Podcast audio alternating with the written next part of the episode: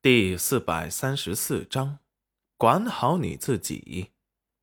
戚云染平复了一下心情，立即让他们一起来吃。戚云染很开心，宝儿至少认同他了。等再过一段时间相处，他肯定会慢慢的接受他。宝儿说完之后也不说话，埋头认真的吃着戚云染准备的食物。他做的东西确实很好吃。跟他想象中的一样，看着宝儿爱吃，戚云染的唇边也划过一丝笑意。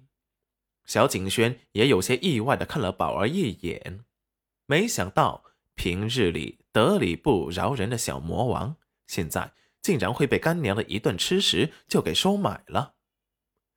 一想起以前，他的神色有些冰冷，现在。他身处皇宫那个刀光剑影的地方，随时都只有小心翼翼的，防止丢了小命。内要防范皇后娘娘随时想要掌控他，为他们所用。还有他父皇近日里对他的不满。他的父皇身体好像是好了，接连在后宫宠幸了多名妃子，好像是还想延续血脉，生下皇子。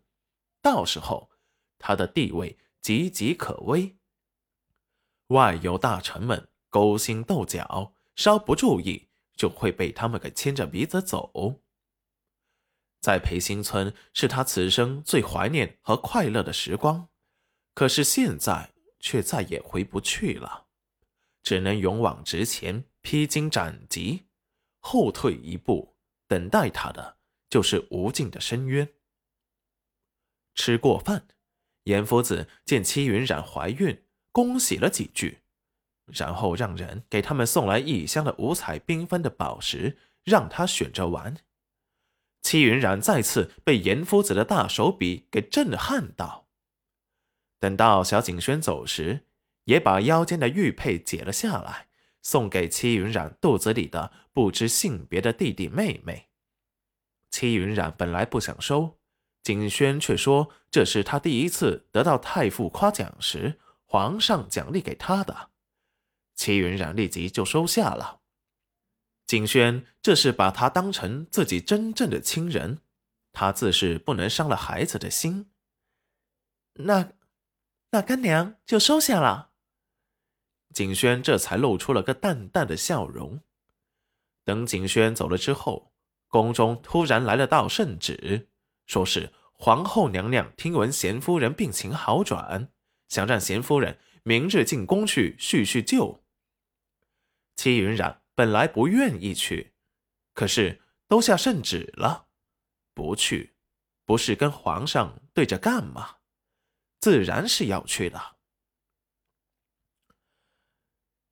宝儿一听戚云染明日要进宫，偷瞄了他几次，都欲言又止。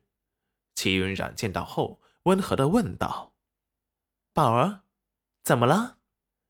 只见他眼底闪过懊恼，怎么就被他发现了？反正也被发现了，于是恶声恶气的说道：“去宫里要守规矩，我看你啊，还是别去了。要是去受了欺负，别说我没告诉你。”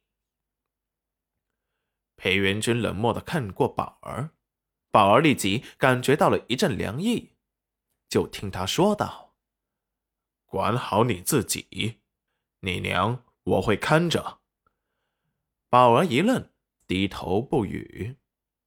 突然，宝儿感觉到有熟悉的身影一闪而过，他用目光看去，竟然是石松，他眼花了吧？石松是星辰的护卫。怎么会出现在这里？裴元君也随着戚云染的视线看去，见着一个黑色离去的背影，墨色的眸子暗沉如霜，最后又收回了视线，没有说话，目光又落在了戚云染的身上。你在看什么？戚云染回过头打量了一下裴元君，突然，他伸出手。捂住了裴元君的脸，只剩下下巴和嘴唇。见到熟悉的俊脸装扮时，心头一惊。